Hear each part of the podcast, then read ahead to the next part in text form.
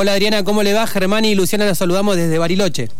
Buenos días, Germán y Luciana, y por supuesto un saludo a, todos los vecinos de la localidad. Bien, bueno Adriana, eh, nos sorprendía un poco, me imagino que ustedes también, esto que, bueno, esta legislación y también este aumento, y nosotros los consideramos un tarifazo, por más que se hable que el agua no se, no se cobra mucho, pero bueno, queríamos escuchar tu opinión.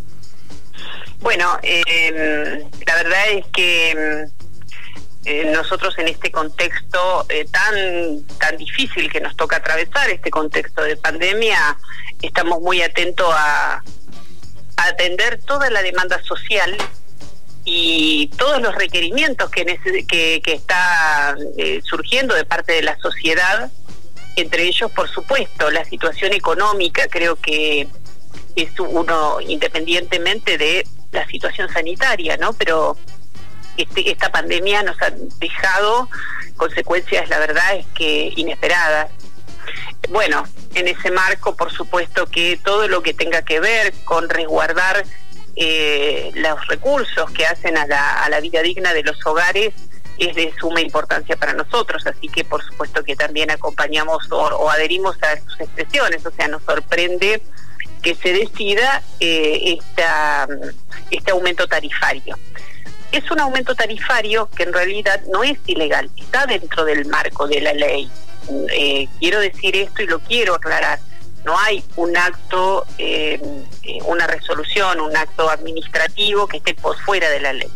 El problema es que las políticas públicas deben ser adoptadas en, un, en el marco del contexto en el cual se está viviendo y la situación eh, mm. sanitaria y de emergencia que hoy nos toca atravesar amerita tener una mirada un poco más, más aguda, como quien diría, o, o, estar totalmente atentos a lo que a lo que le está pasando a la gente. Por eso cuando eh, bueno surge esta eh, la publicación de, de este de esta resolución es que nosotros bueno actuamos rápidamente solicitándole al Departamento Provincial de Aguas como órgano regulador, eh, eh regulador de la tanto de la empresa ARSA como del resto de las distribuidoras. Ustedes en San Carlos de Bariloche tienen la cooperativa, pero también tienen muchas juntas vecinales que son eh, quienes se ocupan de la distribución del agua.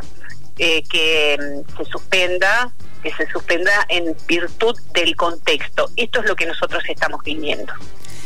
¿Qué tal? Adriana Luciana te saluda. Eh, Hola, lo, Luciana. Lo están pidiendo, eh, porque vos, vos, recién aclarabas que esta, este aumento está dentro del marco de la ley. Eh, y nos preguntamos, nos preguntamos hasta qué punto puede avanzar una iniciativa que busque frenar el aumento.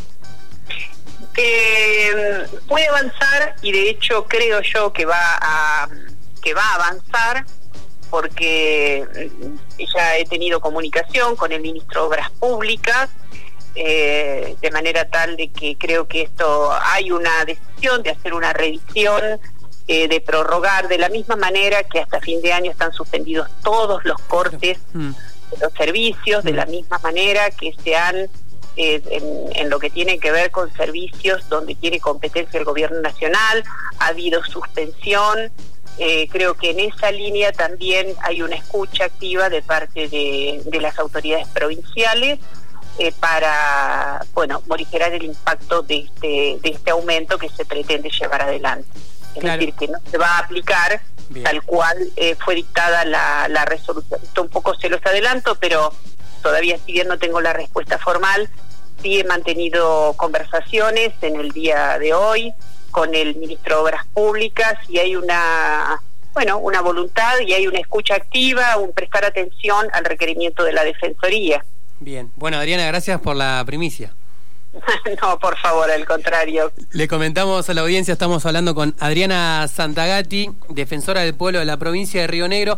Bueno, eh, dicho esto, Adriana, yo te pregunto también como vecino, ¿Qué otros temas en este contexto de pandemia a vos como defensora te preocupan en, lo que está sucediendo en la provincia? Digo, para, salir un poco del tema del agua. ¿Qué otra problemática eh, piensan desde la defensoría que, estaría bueno resolver? O incluso vecinos y vecinos de la provincia, ¿con qué demanda les llegan a ustedes? A nosotros nos llegan demandas de... Ustedes saben que nosotros somos un órgano de control de toda la administración. Pero en el marco de nuestra pertenencia a la Asociación de Defensores del Pueblo del país, también tenemos la oportunidad de ser parte de mesas de diálogos eh, con autoridades del Poder Ejecutivo Nacional. Y quiero resaltar que en este sentido hemos llevado y hemos sido escuchados, la verdad es que debo en este sentido hacer un reconocimiento, eh, con problemáticas que tienen que ver, por ejemplo, con, en el caso de tarifas, integramos eh, y tenemos una apertura con tema de Enargas, nos interesa que se restituyan eh, la tarifa social como realmente fue creada en su momento y que durante el periodo anterior prácticamente se disolvió y esto significó eh, trasladarla al ANSES y que desde el ANSES eh, fuera un trámite sumamente engorroso de accesibilidad.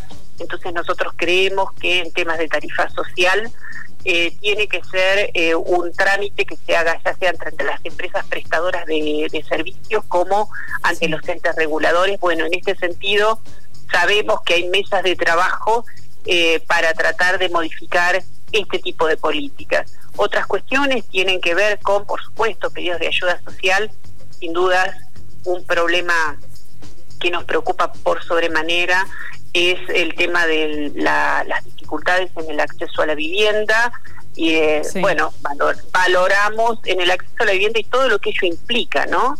Hoy estamos eh, viendo muchísimos problemas en, en el tema de, bueno, la falta de acceso a la tierra. Eh, tuvimos, trabajamos mucho en su momento con cuestiones vinculadas a desalojos por finalización de contrato, renovación de contrato. Y bueno, eh, en ese sentido nosotros desde el día 20 de marzo que implementamos nuestro sistema de teletrabajo e inclusive durante el periodo de, pandemia implementamos el trámite electrónico y fuimos un poco más adelante y hace unos 15 días eh, en el marco, bueno, de, de toda esta nueva normalidad que nos impone la pandemia, implementamos la atención remota a través de los juzgados de paz. Es decir, eh, tratamos de llegar eh, a todos los vecinos utilizando todas las herramientas que tenemos a nuestro alcance y tratando de superar las barreras que nos impone la pandemia, como es la libre circulación. Y en referencia a la libre circulación, les cuento que hemos trabajado enormemente con permisos de circulación y la necesidad de la gente de poder trasladarse de un lugar a otro por distintas cuestiones mm. de primera necesidad. Así que ese fue otro tema que la verdad es que abordamos. Eh, muchas problemáticas que tuvieron que ver con el poder acceder a los servicios bancarios. Claro. Eh, mm. Eso fue otro tema. Con todo el tema del IFE, me imagino, ¿no? El tema del IFE también, porque hay muchas necesidades bueno, y en tema de ayuda social y la accesibilidad al IFE, ustedes saben que el IFE también tiene parámetros de acceso. Mm.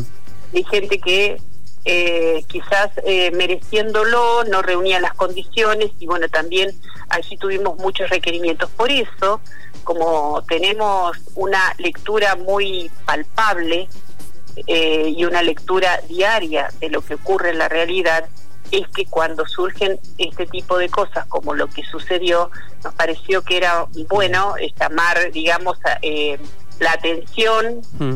eh, llamar a la reflexión del funcionario, porque bueno, nosotros trabajamos en un ámbito de diálogo siempre mm. y hemos encontrado una escucha activa de parte de las autoridades del gobierno provincial eh, con lo cual vamos a insistir en esto como en tantas otras cosas. Otro de los temas, por supuesto, ustedes saben, todas las cuestiones vinculadas a salud. En este momento hay mucha preocupación de muchos vecinos que reclaman el acceso al tratamiento del ibuprofeno inhalado.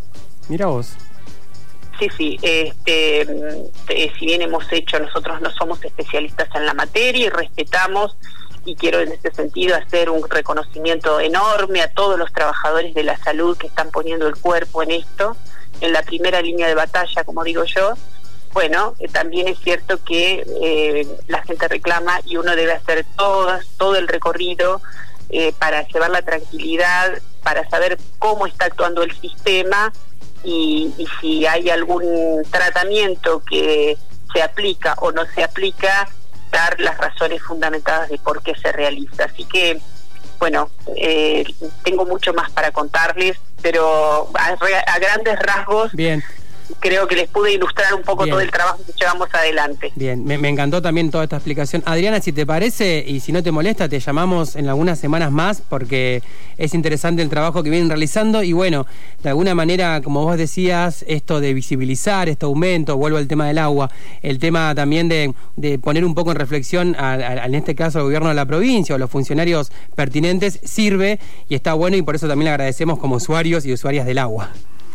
Bueno, bueno, bueno, por supuesto a disposición eh, y siempre, digamos, a, decirles que nuestras vías digitales de contacto están abiertas para que los vecinos se puedan comunicar a través de nuestra página web, Facebook, Twitter, eh, 0800 y mm. también tenemos la posibilidad, en el caso de que haya personas que quieran reunirse porque ya lo hemos hecho, tenemos nuestra plataforma Zoom, tenemos una sala Zoom eh, para atenderlos de manera personalizada, así que por supuesto cuenten con eso. Bien. Si no tienen herramientas tecnológicas, pueden pedir un turno en el juzgado de paz y en el marco del convenio que nosotros tenemos, el juzgado de paz les ofrece la posibilidad de acceder a una reunión personalizada, a una atención remota de parte de la Defensoría del Pueblo. Bueno, Adriana, muchas gracias por este contacto y bueno, y seguimos en comunicación. Muy bien, que tengan muy buenos días y muchas gracias. Hasta luego.